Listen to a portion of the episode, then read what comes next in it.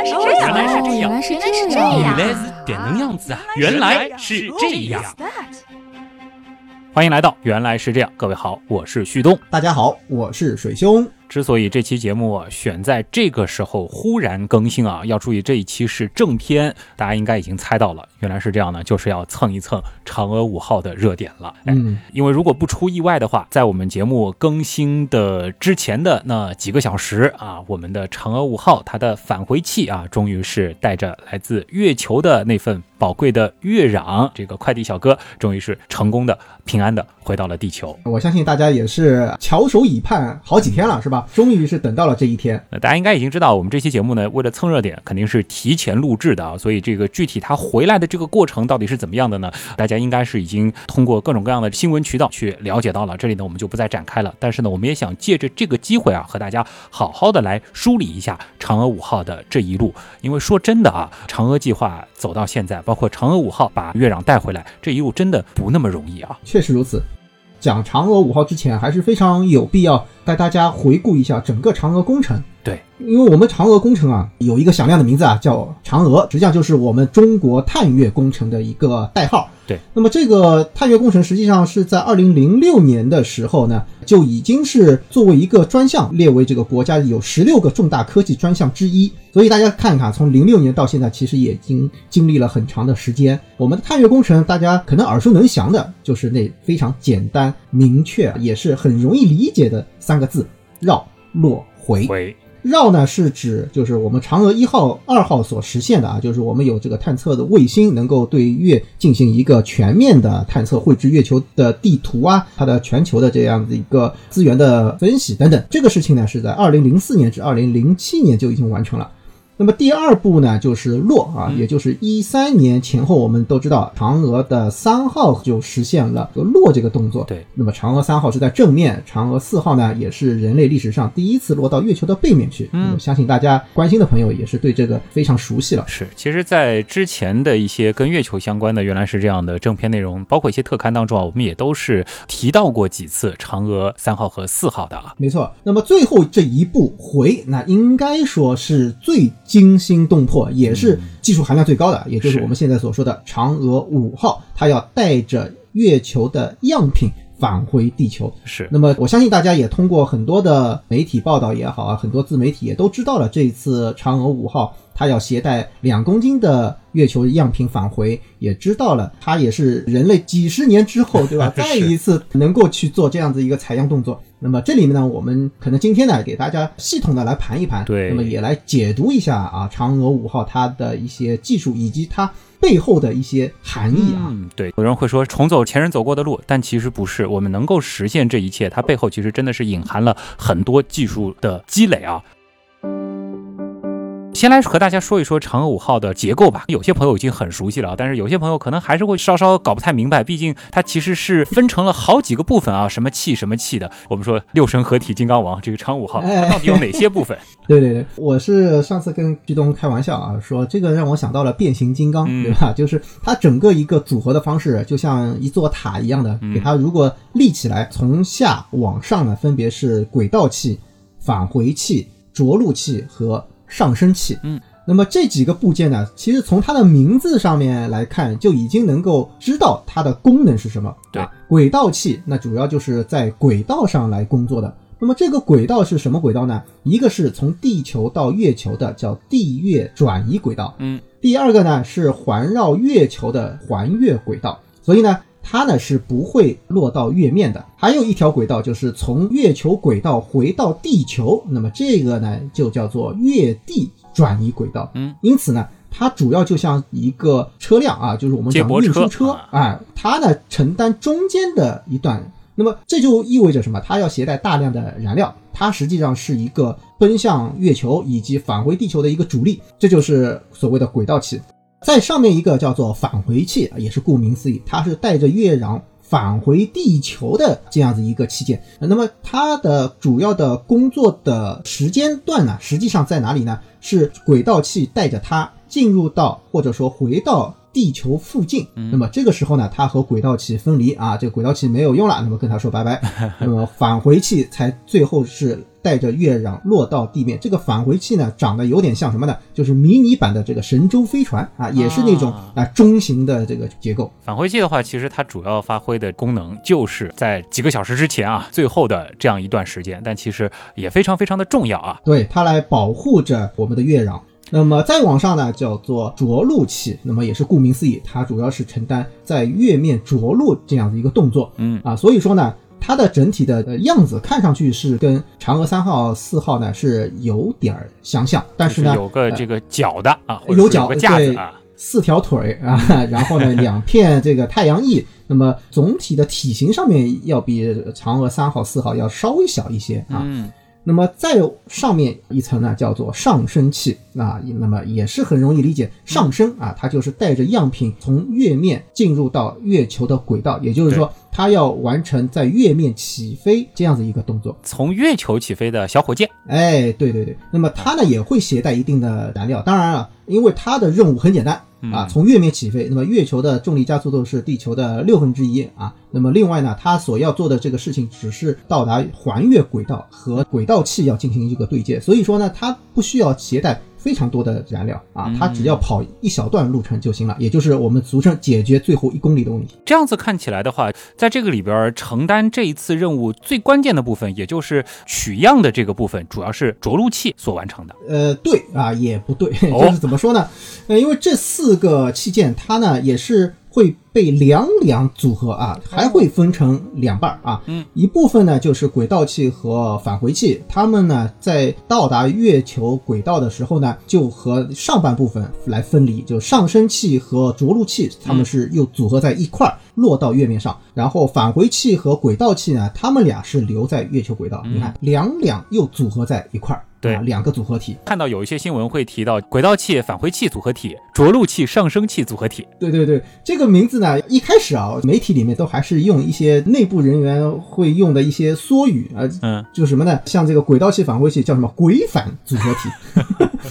着陆器和上升器呢，叫做着上组合。这个其实普通人一看会有点这个蒙圈啊，不知道是什么意思。对对对对。但如果说你了解它的这个四个主要的这个部分，你应该就明白了啊，它这个哪几部分，然后在哪一段的时候是哪几块组合在一起的。对，为什么我刚才讲实际动作这个又对又不对呢？主要就是它取样的这个动作。由着陆器和上升器共同完成哦，所以是着上组合体取样。因为它的这个部件实际上不仅仅是在这个着陆器，在上升器上也会有，所以说呢，它是一一同完成的。那么完成之后呢，他们俩才会有一个断开，呃，有个分离。那么上升器最后呢，是由它来点火，带着月壤返回。所以如果说回到嫦娥五号发射的那一刻，最开始发射的，我们其实是可以叫轨反着上组合体，然后到了月球轨道。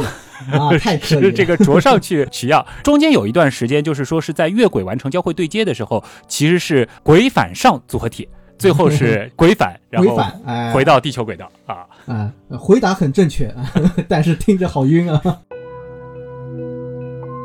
能不能再和大家讲一讲这一次选择的这个取样的地点啊？我们是一个什么样的逻辑，最后选到那儿的？它这个有什么玄机吗？主要还是考虑到一个呢，这个地方它还是要相对比较平坦，比较适合着陆啊。第二个呢，它还要有一个充分的日照。第三个呢，这个地方呢，我们是希望前人没有去过的啊。那么所以呢，我们综合下来看呢，哎，发现阿波罗计划和苏联的一些任务呢，他们主要是在中低纬度。那么我们这一次选择呢是风暴洋啊，吕姆克山附近。那么风暴洋本身呢，它是一个面积非常大啊，月球上面面积最大的一个月海。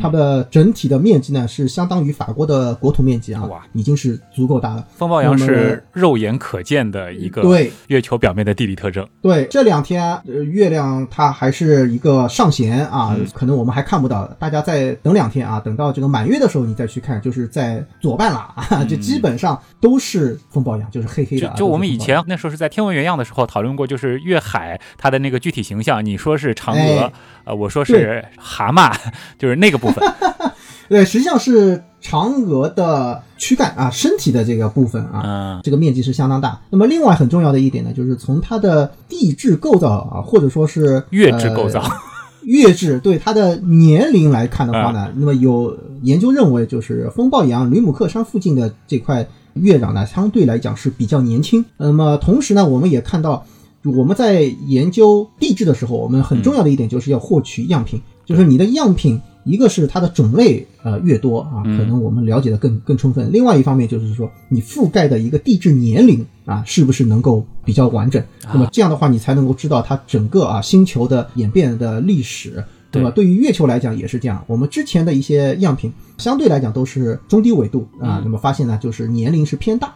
那么吕姆克山附近呢，相对来讲比较年轻，这样的话呢，就相当于可以填补我们对于月球岩石、月球样品，或者说我们在月球演化历史当中，很有可能就能够弥补这一段空白。所以这就是它这个落点的意义所在啊！哎，其实我们说在地质领域啊，这个有所谓的金钉子，然后我们也会在这个不同的地方选一些比较有代表型的地质的断层，然后以此来推断完整的地球史。我们也是希望在以后啊，就随着越来越多的这个有关月球的探测，我们把整个月球的月质的演化史也能够补完整。哎，对，这是非常有必要的一件事儿。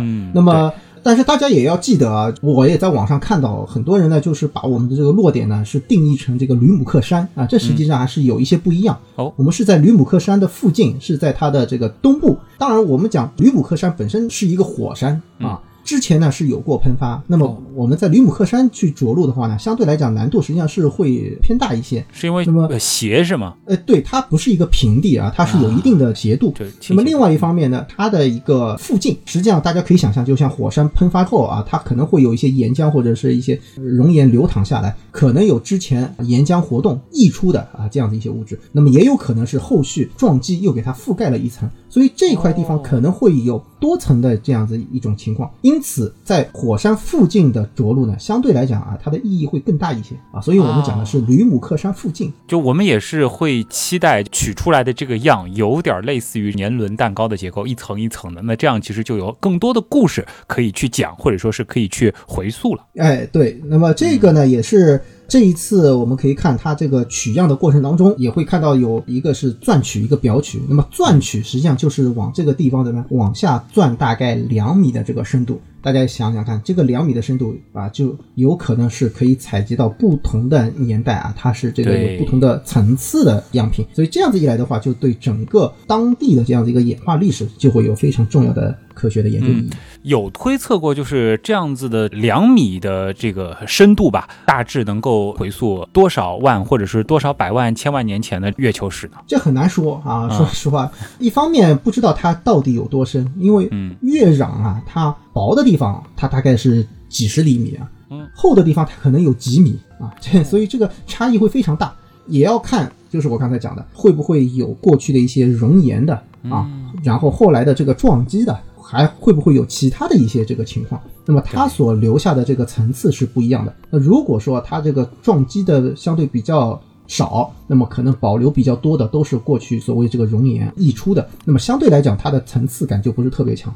那反过来，如果说是这个撞击的次数比较多啊，那么可能在过去的几千万年这个里面，它的一些物质它就会留在这个表面，因为这个时间跨度大家都都知道，地质的这个跨度都都是很长，是啊，你很难讲到会有几百万年，甚至说是几万年，这个都是非常非常年轻啊。我觉得哪怕是几千年，其实也已经很可贵了。而且月球的这个环境和地球不太一样，地球因为这个气候变化很厉害，对吧？月球相对来说是一个比较稳定的状态。其实不仅仅是研究月球本身的，甚至我觉得。研究太阳系的一些这种空间环境的一些变化，可能都会有一些线索在里边，可以被发现出来。哎，一点都没错。因为什么？太阳对于月球表面啊，它带电粒子会对它进行这个轰击。月球上面也会出现一个什么呢？所谓风化啊，这个是地质上的一个啊一个名词，并不是说一定要有风啊，风吹着它才叫。虽然我们说月球表面是几乎真空的，但是它其实也有风化。但是风化的这个原因，并不是由空气的流动所导致。哎，它主要是太阳光的照射。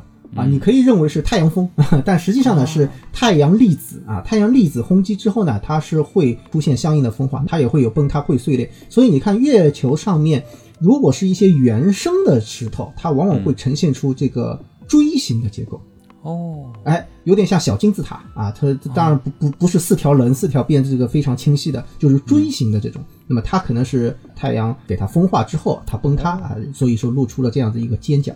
那么，如果有的石头，你看它，它不是这种，它是那种扁的啊，就是那种像椭球形或者是什么，就是它不是那种像我们公园里面看到假山石那种是立着的，那么它是扁的，有点像面包或者这是什么呢？它有可能是砸下来的，哦，就砸烂了、砸塌其实了，有可能是这种根据石头的形态，我们也能推断就是它的这个来源了，来源或者年龄啊都会有或者就是嗯反推它曾经经历了些什么，或者就是说这一区域曾经遭遇了什么。对，那么相应的，如果说是在这个时间跨度给它拉长一些，那么大家想，这个里面可能就经历过很多的一些事情。那么也就是说，在不同的年龄或者说经历的岁月不同的话，它这里面跟它的风化的过程它是不一样。因此呢，如果我们往下挖啊，挖的深度比较深的话啊，实际上是有可能看到不同的时间段它的一些演化的一些蛛丝马迹。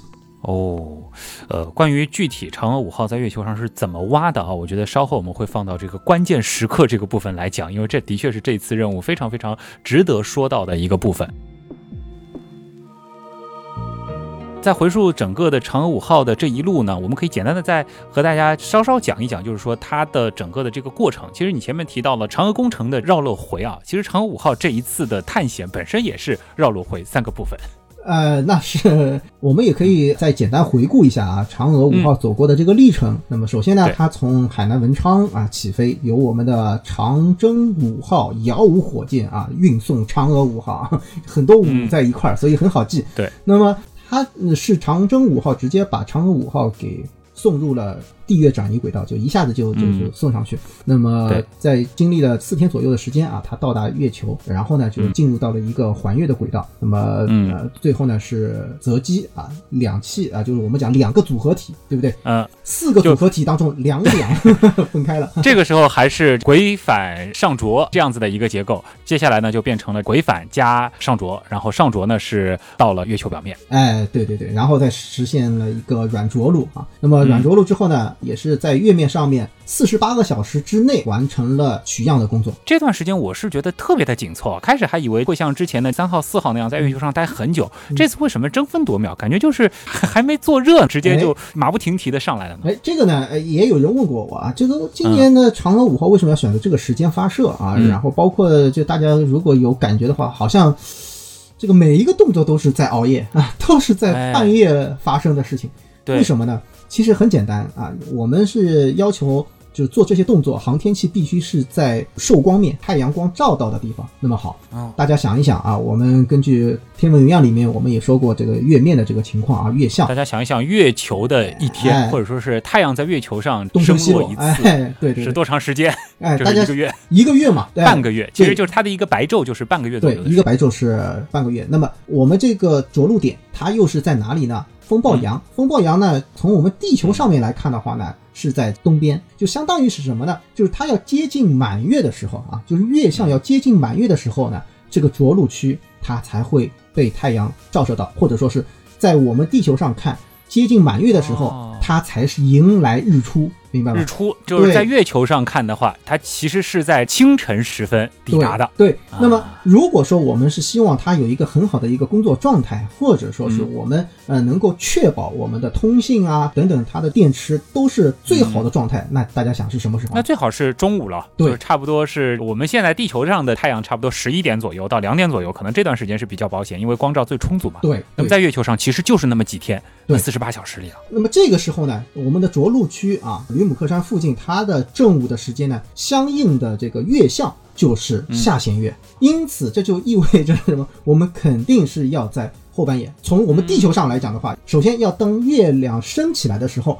我们这边给他做一些工作啊，通信能够有保证，我们能够看得到嘛？那我们自然我们这个通信是可以点对点的联系，对不对？这是第一条。第二条呢，还要阳光正好照到，也就是说是要在正午的时候要能够照得到。那么嗯，这个就是相当于他在表面工作的这一段时间。那么我们还要再加上什么？两头，就是我们过去的时间和返回的时间，它也必须是我们的通信啊等等各方面是能够保障啊。所以说，从这些条件，其实很容易就能够猜得到，我们一定是会熬夜的 啊。这个其实既解释了为什么一些这个关键的时间节点都是在这个半夜里边。哎，对对对。那么这两天呢，这个情况又不一样了啊，因为它既然已经取样返回进入到环月轨道了，那么这个时候呢就问题不大，因为它绕着月亮飞嘛，它总是会有对着我们的那一刻，对吧？那么在月面的工作时间也必须是相当的紧凑，主要也是因为什么呢？要抓住这个窗口，因为不管是发射，它有一个发射窗口，这个时间是非常宝贵的。就如果说你当天不能准时发射，很可能就会影响到整个任务啊。嫦娥五号这一次为什么大家的关注度那么高？因为它有太多的第一了。对于咱们中国航天来说的这个第一了，其实绕和落的这个部分，之前的嫦娥一号、二号、三号、四号都已经是有了一些技术的积累。但是后面开始，我们说从月面起飞，包括这个月球轨道的交会对接，再包括返回，其实有很多都是我们说存在着一些不确定性的。我们肯定是要把有利的条件能够创造的先创造足了，对吧？哎，这个也是让这个任务的成功率能够最大化。哎，对。还有一点呢，就是刚才我们也提到，就是它要有一个在月球轨道上啊交会对接。那么这个交会对接的点啊，也必须是什么？就是我们能够直接看到月亮的这个时候啊，这个时候的这个测控啊，相对来讲也是最方便，因为我们国家大型的这个射电望远镜，包括那个 VLBI 的测控的一个网络，这个时候我们必须是月亮升起来的时候，就是我们头顶能够看到月亮的时候，我们去工作，它也要配合这个时间，就是说。上升器它离开月球之后，要和轨道器进行对接。那么，其实这就相当于我们在地球上面发一个飞船要跟国际空间站对接，这是一样的。也要对计算好啊，他们俩之间的这个速度啊等等一系列的这个问题。这个其实非常难，其实就是在这个近地轨道的这种对接本身就是很难的事情了。但是大家要知道，在月球的轨道，首先我们在月球上是没有那么多的射电望远镜是可以帮它做定位的，环月也不会说是有一个很完整的一个星链能够让探测器知道自己的位置的，这些全部都得靠地球上的这些设备来做一个基本上可以理解为是分毫不差的这样的一种对接。哎，对。那么这个呢，这些技术问题我们等会儿可以再展开啊。总而言之呢，有的时候它是在等待，有的时候呢，它要抓紧完成。那么这个呢，全部是由于我们的这些啊窗口来决定的。返回的部分呢？对于这一次的任务来说，你觉得呃算是难度比较大的吗？返回呢还可以啊，就是怎么说呢？他从环月轨道离开，这个呢是要靠他自己啊，也就是像那个这个扔铅球一样的啊，他要有两次点火来进入到月地的转移轨道。那么月地的转移轨道呢，因为它实际上是一个类似于霍曼转移轨道一样的，也就是说啊，把月球那边当远地点啊，那么地球这边的近地点的这个速度呢就会提升到。大概是十点九千米每秒，也就是说接近了第二宇宙速度啊，十一点二，这速度很快，对，很快。那么它的难点就在于这个进入大气的速度是非常快。如果说不踩踩刹车的话，有可能一头就这个扎向地面，然后啥都不剩了。呃，主要是因为我们之前啊，神舟飞船它的速度差不多是在低宇宙速度，嫦娥五号的返回器呢，相对来讲它的这个载入大气的速度会偏快一些。不过呢，我们在二零一七年的时候也是做过一次嫦娥五号 T 一啊这样子一个实验。实际上，我们有了一个一比一的返回器，是发射过去，然后绕了月球转了一下，又回到地球。实际上是做过这个动作。所以回这个部分，我们其实是做了实验，而且已经是有了底气了。哎，相对来讲是有把握的。它是需要做一些减速的操作吗？那是肯定的。那么，嗯，这个减速的操作呢，也是有好多种。那么我们这一次采用的是一种弹跳式的啊，或者说是像有人说是打水漂，对，因为大气它是有浓度，那么让它呢以一个相对啊就比较浅的一个角度进入大气，然后呢它就会像打水漂一样的，它会弹一下。那么这种弹跳呢，可以让这个速度呢降低不少。所以呢，这实际上是第一次入大气，弹跳出去之后呢，再第二次入大气。那么第二次进入之后呢，它的这个速度就会降低啊，降低许多啊，来确保它的这个安全。最后的这个部分呢，大家就可以去看新闻了啊，一定有很多的详解的视频会描述嫦娥五号它的返回器到底是怎么样平安落地的啊。脑洞太大，休息一下。如果听咱们的节目不过瘾，你也可以去我们的微信订阅号逛一逛啊。与节目有关的更多知识干货，每周节目的 BGM 歌单，还有趣味猜题闯关都在那里了。微信订阅号搜索“刀科学”，刀是唠叨的刀。别忘了还有天文茶餐厅。稿子上好像没写这句话。嗯，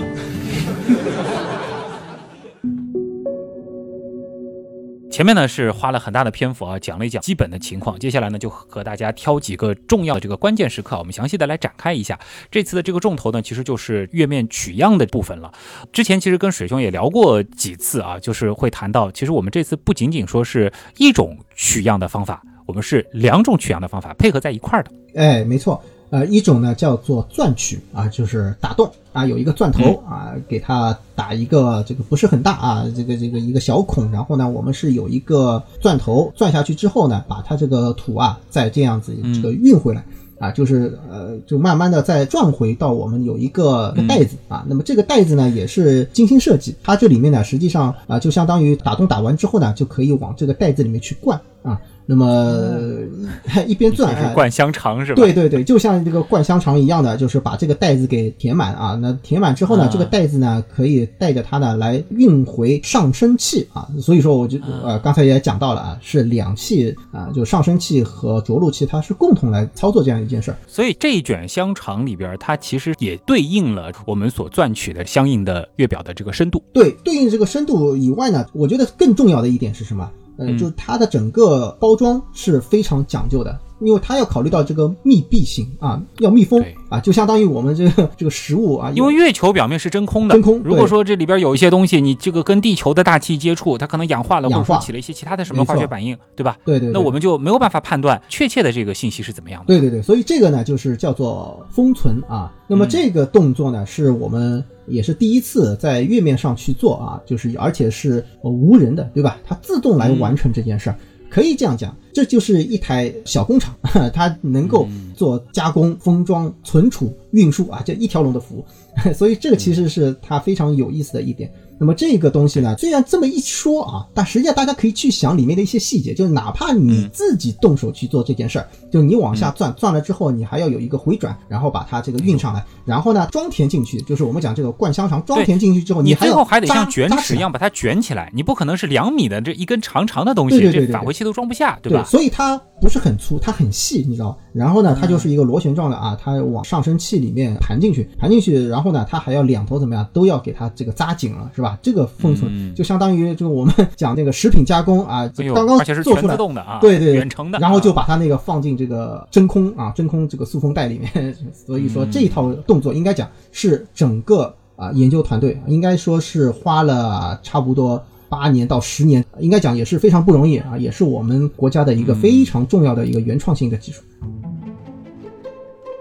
虽然我们打趣儿，或者说是在宣传的时候会说啊，这个嫦娥五号到月球去挖土了，大家千万别想象的就像这个小朋友到海边去挖沙子那样啊，拿个小铲子这样一挖，这个装在桶里就回来了。对其实这个背后这个技术含量真的是非常非常的高。哎，对，小铲子挖土呢，还真也真有有，这是另外一套。就是表取、啊，对对对，表取就表就是表面的意思啊。表取的这个动作呢，实际上真的就像一个小铲子在月面上面呢，这个挖一下，然后呢，把它放到有一个桶或者说有一个罐头啊，放到这个罐头里面去。当罐头填满了之后呢，因为它这个勺子它是挺浅的，所以说它要挖好几勺才能够把那个罐子哦给存满。嗯那这个分量全都是算好的啊，就是包括那个我们刚才讲的那个钻取，它大概是多大的质量啊？五百克。然后呢，再是表取啊，它这个罐头装满啊，大概是多少重量？这个其实都算过。不能说我难得去一趟，我就多带点回去，哎不能贪那不行，因为你哎还要考虑上升器它的这个载荷、啊。对对对，这这是不能贪的啊。然后呢，把这个嗯罐头呢再提起来啊，再放到这个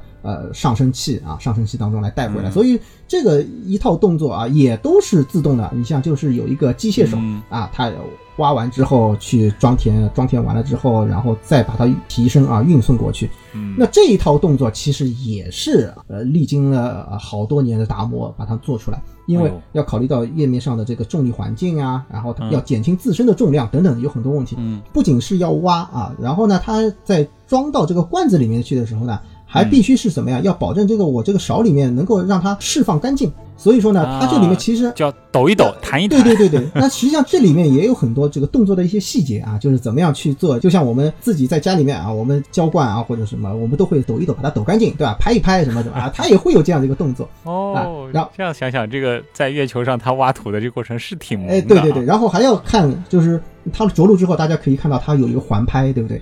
它要看周围的这个环境到底怎么样，然后地面呢来判断啊，这个挖哪个地方更合适一些。因为什么呢？对，因为钻取就相当于我落点落好了之后，它这钻头的一个位置，它就是就钻的这个位置是没有办法再调整的，就完全看运气了。就是我落到哪儿，我就是钻哪儿。对对对。那么机械臂呢，它是可以在啊目光所及啊，或者说它的整个一个机械臂可达的这个范围当中，它可以任意的来进行采样。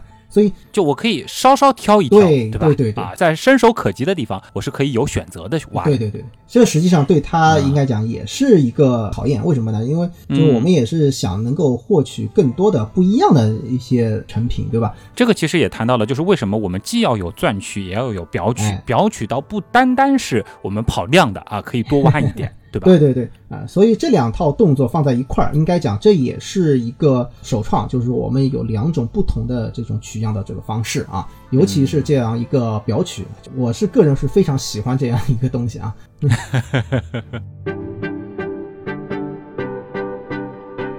前面其实也说过了，就是说在取样的这个过程当中，参与的是着陆器和上升器的组合体。但是在上升器上升之前，因为我们知道着陆器其实就留在月表了，上升器会带着前面取的这两类的月壤的样品去找在月球轨道转圈的轨道器返回器组合。对，没错。那么这一部分的工作，应该讲是需要着陆器和返回器啊共同来完成。当然，最后的一个动作我们也是非常关键啊！实际上，大家也从直播的画面当中也可以看到啊，非常的精彩啊！就是从我们的着陆器来拍摄上升器的这样的一个离开月面的啊镜头啊，也是呃非常的震撼。从这个视频上来看啊，月面起飞的这个过程还是挺稳当的。这个部分技术的难度，相较于后面的这个月球轨道对接，你觉得哪一个会更难一些呢？呃，应该说肯定是对接更难一些啊。上升的时候呢，其实主要要解决一个什么问题呢？因为它是带着燃料起飞。带着燃料起飞的意思就是，它这个里面可能会有一些晃荡，对吧？会有一些不稳定，它不稳。但是更重要的是，就它起飞的这个时候，可能就不是一个水平面，这个实际上是更难的一件事。对，因为着陆的时候，我们没有办法保证在一个绝对的水平面着陆的，所以这个发射架它本身其实有可能存在一定的这个倾斜。所以说它要在起飞之后，马上要进行一个自我姿态的一个调整。啊，所以这个其实是一个难点吧。然后对接应该讲，啊，它是整个嫦娥五号任务当中最难的动作之一，因为首先两器啊，它在月球轨道上要这个自行啊进行交会对接。为什么不能这个人工来控制呢？因为离开地球有三十八万啊四千多公里，那么这个时候呢，我们的这个测距啊，或者说我们的测控来讲呢，它的精度啊。是没办法去做到非常细小，就是我们可以测到它的这个位置，但是细到什么程度呢？啊，大概我们只能是大概确保这个厘米级、米级就了不起了啊。那这个一秒左右的时延会对人工操控这个对接有绝对是啊，就是我们没办法，因为它有这样一个延时在呢，就是我们就没办法进行一个非常啊精确的测控，因为你看到的其实都是滞后的嘛。对，而且那个速度非常的快，这一秒钟其实这个实际上这个差的距离可远，就一定要靠他们俩自行去完成。那么这样的话呢，就是要如何去做好这种捕捉啊，然后交会对接。那么对接的时候也是一个非常要小心翼翼。为什么呢？因为这两个航天器啊，相对来讲啊，就还是质量是比较轻的啊，比较小。因为我们之前呢是做载人航天的时候啊，比如说神舟飞船呀啊和那个实验舱它的这种对接。那可都是两个大家伙啊，就是几吨重的，对吧？这个八吨重的这个飞船和同样也是呃这个十吨左右啊这样子一个航天器对接，那么它呢去碰一下啊，这个问题还不是很大。虽然宇宙是接近真空，我们说对吧？但实际上质量是，而且不是在这个轨道上，这个大家可以理解为是失重的吗？这个质量也会那当然，那你想这个有作用力和反作用力嘛，对吧？它就有惯性嘛啊，所以说他们俩如果碰一下的话，质量大。没关系啊，这个碰一下啊，OK，质量小碰一下可能会弹飞啊，这两者这个可能就背道而驰了啊，所以会有这样的一种情况。那么要采用一个比较巧妙的，就是我们叫抱爪机构。就是说慢慢接近之后，实际上并没有直接去碰。而是什么呀？像那个娃娃机一样的，有三个小爪子把轨道器给抓住，两者在这个绑到一块儿去。上升器去抓轨道器，然后绑到一块儿。那么这种结构呢，它和神舟飞船那个时候是不一样，不是那种非常绝对的刚性连接。但是呢，就是抓住之后呢，可以让它保持在一个稳定的状态。那么这种状态还必须要求什么呢？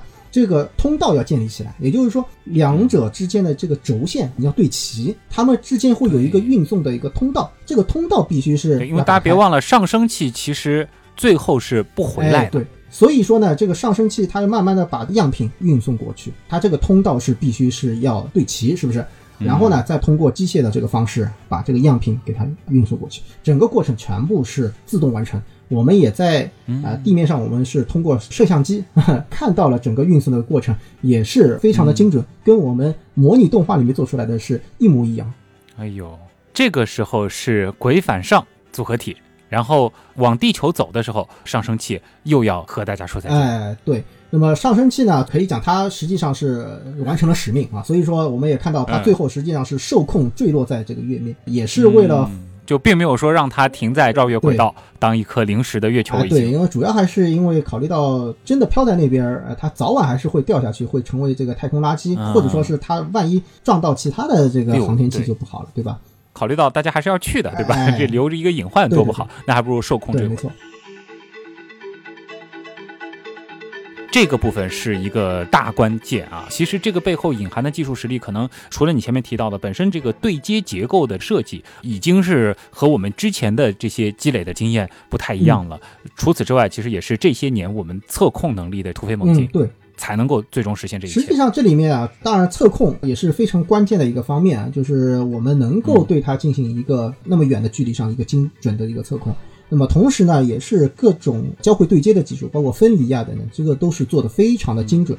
那么这一次呢，应该讲它的整个动作，大家可以看得到啊，那么多个这个气 是吧？这这个气那个气，嗯，他们要有好多次的这个分离啊，然后呢，这个最关键的还中间还有一次这样一个对接。那么这些呢，应该讲都是我们整个综合实力的体现。呃，就是我们把之前的啊很多的其他地方。做过的一些动作呢，把它转移到我们这个长征和五号上面去，来保证我们这一次的任务是非常的圆满出色。其实从排列组合的角度来说，最开始是四个，然后是一叉二一叉二，然后上升器又会和轨道器返回器组合成一个三个接在一起的这个结构，最后是轨道器加返回器再分离，这个整个的分分合合啊，这的确是非常非常的复杂。对，也有人说，为什么我们一定要采用那么复杂的一套动作呢？对吧？实际上，目的还是提高我们的这个效率，也就是说，我们带回更多的啊样品。也有人说，这个两公斤感觉好像也不多嘛，但实际上要说的是什么？这个已经是比当年苏联带回的这个样品要多得多了。苏联它最后带回的是多少公斤的月壤？应该是带回都不能用公斤多少克？那我们是按两千克来算的话，他们当时是？他们当时只带出了三百克。哦。也可以想一想，就是说我们这一次的这个量已经算是相当了得了。考虑到的是无人取样这样子的一个场景，呃，对，这个实际上也是引发了一个什么问题呢？就是说，对于它的取样返回的这个方式啊，是和呃苏联的时候是不一样的。苏联呢，它取样之后呢，相当于上升器，呃，也就是返回器，它在月亮上啊绕几圈之后是直奔地球，因此呢，它能携带的样品的数量就确实是非常非常少。那么我们这一次应该讲采用那么复杂的方式，是为了携带的更多。这样的话呢，我的这个上升器它只要完成一个任务，就从月面起飞。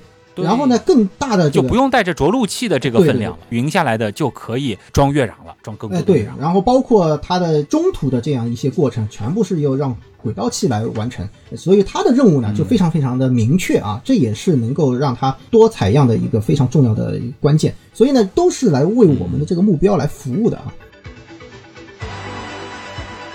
这个是苏联的量，那是不是美国？因为考虑到他们人都上去过了，是不是他们带回的这个月壤的量就更加可？呃，美国它是有三百八十公斤。这考虑到，因为他们首先登月的次数也比较多，另外每一次都是能带人上去的，和人的体重相比，月壤多带个几公斤好像也真的不算什么。对，当然了，这个其实也是算过的，就是说。呃我去多少，包括人的重量，包括其他的各种各样，嗯还有它是会有设备，比如说它有一些什么激光测距啊，有什么这个月正仪啊，它还有一些东西是留在上面的。把这些重量嗯扣除，那么就是我能够带多少月壤，就或者说是月球的岩石能够带回来。所以其实也是经过一定的计算，因为毕竟你回来的时候重量也是越轻越好嘛，对吧？但是美国呢，当然它比较强大啊，就是有强大的火箭啊，或者说是我们讲发动机啊等等，像这些来保证它的这个重量是非常的大。那么我们的这样技术方式呢，和美国是有很大的不同。所以，呃，我记得刚开始啊，嫦娥五号发射的时候呢，就有人说啊，这个嫦娥五号的它这个分成多少步，相当于一个迷你阿波罗啊，就有这样子一种说法。实际上，我本人是不太赞成啊这样子的，为什么呢？它从技术的路径，包括它的目的等等，和阿波罗都是有着截然不同的地方。而且就是反过来，虽然说我当时是这个有人过去过，有人的好处就是它的很多的环节都可以有宇航员或者说是驾驶员实时的在那个位置进行哎操作。，对，那，我们可以稍微列举一下啊，就是有哪些差异啊？嗯，这一个呢，当然是载人，它其实更多的是要考虑到我把人送上去，然后还要把人安全的带回来。所以呢，它的很多的一些系统呢，是围绕着登月，包括飞船等等，是围绕那个来设计。那么当然了，它的火箭的能力非常的强。当时的这个背景下，就是看谁能够造出更大、更重啊、推力更强的这个火箭。不计成本的，真的是不计成本。。那么同样的这个火箭的技术，也有人讲长征五号比土星五号啊差很多啊，怎么怎么样？但是你要知道嗯，长征五号它是一个通用型啊，它实际上是有很多的其他的一些功能。当然，它确实也并不是推力最大的火箭。但同时呢，我们讲土星五号啊，它是真正的是为登月而生。登月完了之后呢，它就没有了，再也不生产了，甚至说是连图纸都不知道到哪儿去了。放到现在，你要再来重建一个土星五号，一是不太可能再去把它的这个技术拿过来去重新再实现。那么第二呢，也没有必要，因为它当时的这个技术是非常落后的啊。我们现在的火箭的技术一定是超越它的，只是说推力没有那么大而已，对不对？对，所以呢，这也是一个区别吧。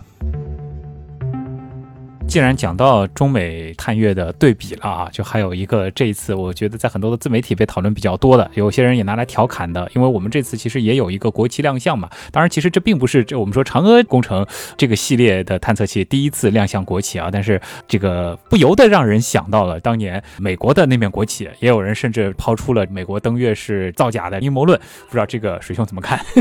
就用那个美国航天局的话来讲的话，我们不需要来辟谣，就是嗯美，因为美国他觉得这个事情，这个怎么可能会是假的呢？造谣一句话，辟谣的话要跑断腿，对吧？就其实这真的是没有这个必要，因为什么？他要造这样子一个假，实际上是得付出很多的代价，把它整个来具体没有必要。推荐往期的一期节目，就是我们为什么会相信阴谋论。这期原来是这样，其实是讲过，而且也是举了这个登月造假的案例啊。其实通过一番分析，你就知道这个造假的成本实在是太高了，而且那么多年都没有穿帮，几乎是不对对对可能的。那么多人参加呢，是吧？然后嗯，前段时间 国旗亮相之后，也有人是拿了一张这个图啊，说中国的国旗是这样子的啊，就非常的鲜亮啊，非常漂亮的，对吧？然后美国的国旗是那样的，已经白了，说是已经被太阳这个晒褪色了。那问题是，有谁见过晒褪色的在月球表面的美国国旗呢？哎，不可能的啊，这个是就是你啊不可能见到他，嗯所以你不可能获得这张照片。我觉得大家有爱国的热情是好事儿，但如果说是强行的去说当时美国登月这件事儿，它就是子虚乌有的，或者说就是没有发生过的这个事情是他们造假的，这个其实是没有必要的，对吧？我们应该看到的是中美之间的差距，以及中国航天后发，但是这几十年来，其实我们取得了一段又一段的飞跃式的成就，这个是我们应该自豪的，以及往后看，我们应该可以期待在更远的这个未来，我们能够达到一个什么样对，我觉得呢，还是要非常理性、客观的来看待这个问题。就是我们跟嗯美国之间的航天技术方面来讲，确实还是有很大的差距啊，尤其是在深空的探测，呃，包括探测器的一些科学的载荷，包括我们更遥远的这个测控能力等等等等，其实还是呃有很大的差距。但是就这个探月来讲的话，可以讲这几年嗯我们是赶上了美国，甚至说是在这个技术上面，你看我们是进行了一个无人采样这件事情，对美国可是没干过的。呃，那么另外呢，在月球轨道上面的无人交会对接，美国也没干过，苏联也没干过。所以从这两点来讲，我们这个技术确实是领先的。那毫不客气的讲，啊，就部分领域其实已经出现领先了。然后其他地方，我们说有些地方差距还是客观存在的，这个我们也是要认清现实的。但是我们也要对未来抱有很大的希望。你你就这样推演吧啊，就把这个月球无人采样这件事儿，如果放到火星无人采样，它的技术哎实现的这个路径其实是相似的。但是你想这件事儿，我们现在是做成了。呃，其他这个美国也好，苏联啊，包括现在俄罗斯、欧洲啊、日本，他们都没有去做过这样的一个尝试。所以在这个方面，哎，我们可以讲，未来如果说是我们放到火星上面去实现，那么我们已经是跨前一步了。哎，想想这个方面，哎，好像还是蛮香的啊。这个好像是可以有一个更远的期待了。当然，其实我们之前可能不止一次谈过了，就是去火星、从火星回来和去月球以及从月球回来，这还不是一个量级上面的事情。当然，你要从火星返回，啊那就要考虑到我的测控也好，还包括这个发射的推力等等。哎，在这个方面，我们国家的这个技术呢，哎，确实又不如美国了，对吧？所以你要从整体上面，嗯我们就有些东西是领先的，有些东西还是落后，这个必须是客观的来面对。有竞争，放一个更大的格局来说，其实对全人类太空探索的脚步还是好处，嗯会激励双方啊更加的努力啊。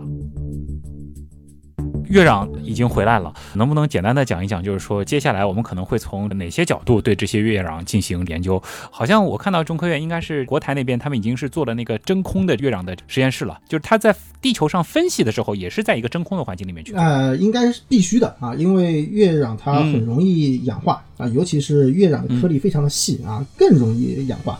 那么在这个月壤呢，可以讲取回之后，肯定有大量的这个工作可以做，因为我们对它非常的陌生啊，尤其是来自于这个风暴洋这个地方的月壤啊，它是非常的有研究的价值，所以最近也爆出来嗯，这个美国已经希望我们能够共享这些东西。他们不是有那么多吗？哦，但是因为风暴洋的对呀、对呀、。所以说这个真的是很有意义的一件事儿，可以填补空白的。肯定拿到之后呢，我们还要做一些处理啊，包括要检验它的这个密封性啊啊，包括它是不是会有毒或者怎么样，对吧？这些东西都都要确保安全的情况下，这都是慎对重，起见。然后呢，对于它进行一个呃检查、分离、分类，可能要进行不同的封装啊，就是因为那么大的这个样品，它要封装成不同的小包。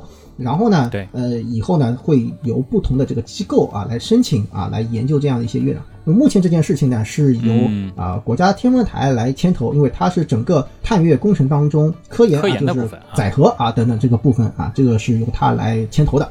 所以说呢，这个接下去的一些工作啊，其实还有很多很多。相信围绕月壤的这样一个故事啊，才刚刚开头，在未来的几年里面啊，可能还会有不断的有新的一些发现也好啊，这个成果也啊诞生。大家可以稍稍期待一下，说不定之后这几年的科学发现类的新闻，可能有很多啊，都是来源于这些月壤。呃，有可能我们甚至会就着这些新闻再来呃，做原样。我相信啊、会有。啊大家想，这个当年美国送给我们一克，我们拿了半克出来，嗯就研究出很多关于月面的啊月球的东西，然后呢，就引发了我们后面的这个嫦娥工程。那我们如果说是有两公斤的样品、啊，那我想可做的事情真的是太多太多了。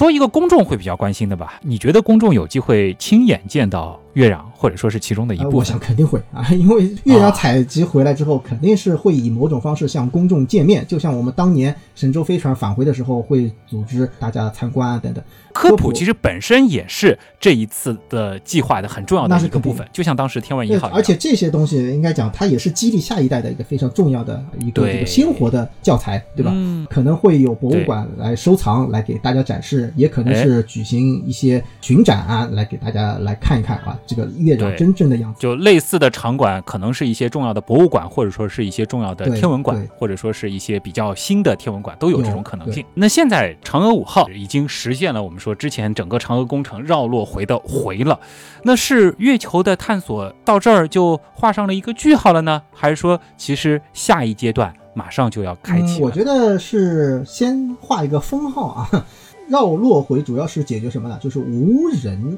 探测，嗯主要是一些无人探测。无人啊，重音是对，人。啊那么接下去呢，可能就是要下一个阶段，有人的探月啊，要向他那个去过渡。当然，在往有人的过渡的中间，其实还有一个非常重要的，就是我们要建基地、嗯啊，可能要建无人基地。就是无人基地和载人登月会不会一块儿走啊？这个不一定啊。但是呢，可以想见，就是我们有了这个月壤的样品之后啊，我们有很多的一些工作是可以开展，比如说月壤里面，哎，其实一些建筑师也可以去分析了，就是月壤的这个成分，我怎么样基于这些现有的材料，然后去开发一些可以在月球搭建基地的建筑，包括这个月壤当中啊有没有水。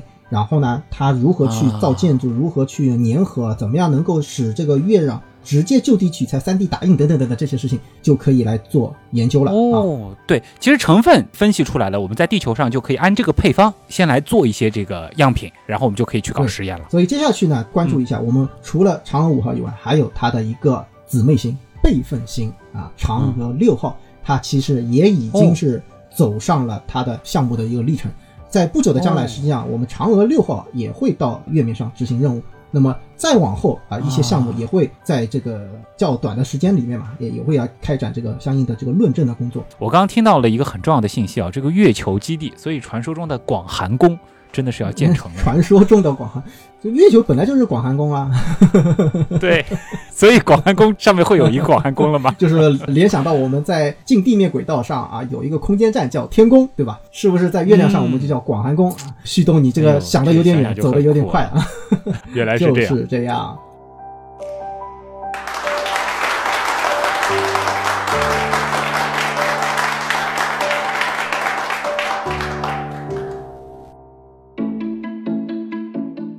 那么这一期啊，有那么一些蹭热点，但说实话，这个选题如果没有记错的话，其实嫦娥五号刚刚发射的时候，我们就准备要做，对吧？但想了一下，还是等它平平安安回来之后啊，再来做，呃，做一个这样的总结，可能会更有意义啊。对，也算是庆祝一下我们之前的这个嫦娥工程啊，总算是呃有了一个比较漂亮的节点。确实吧，这也算是一个见证啊。所以呢，很多朋友。在后台实际上给我留言啊，就什么时候来说这个嫦娥啊等，其实我们也是挺想说的啊。那么今天这一期主要还 是整个系统上面来做一个盘点。那么关于月球、嫦娥，包括今后的一些探月的故事，我觉得还没有完啊。我们可能以后还会做一些这方面的这个专题。好。坑先挖着啊，咱们在接下来的时间陆陆续续的帮大家来填上。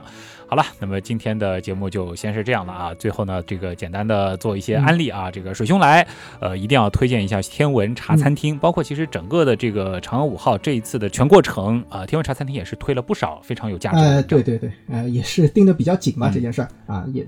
那包括水兄的微博 B D C A K C 呢，其实也是进行了一个关注啊，大家可以去找一找，施伟水兄 B D C A K C，把这些关键词打一打就能搜到。关注原来是这样的，别忘了去微信订阅号搜索“刀科学”，刀是唠叨的刀啊。那么近期呢，临近年终啊，我们也会有一些相应的推送，也是希望大家如果说要加入一些年终的活动，一定要关注。那么当然，刀科学也是原品店的官方指定入口，这是我们的周边店。呃，现在呢也会上新一些跟这个 深空探测有关的这个周边。小玩意儿啊，大家可以去了解一下。呃，各种节日到了啊，也可以这个囤一波礼物了。那么还有就是我的微博，就是旭东，东是上面一个山，下面一个东。好了，那么以上就是今天的原来是这样。再次感谢通过所有方式支持和帮助过我们的朋友。远样的发展真的离不开大家。我是旭东水兄，咱们下周见，拜拜。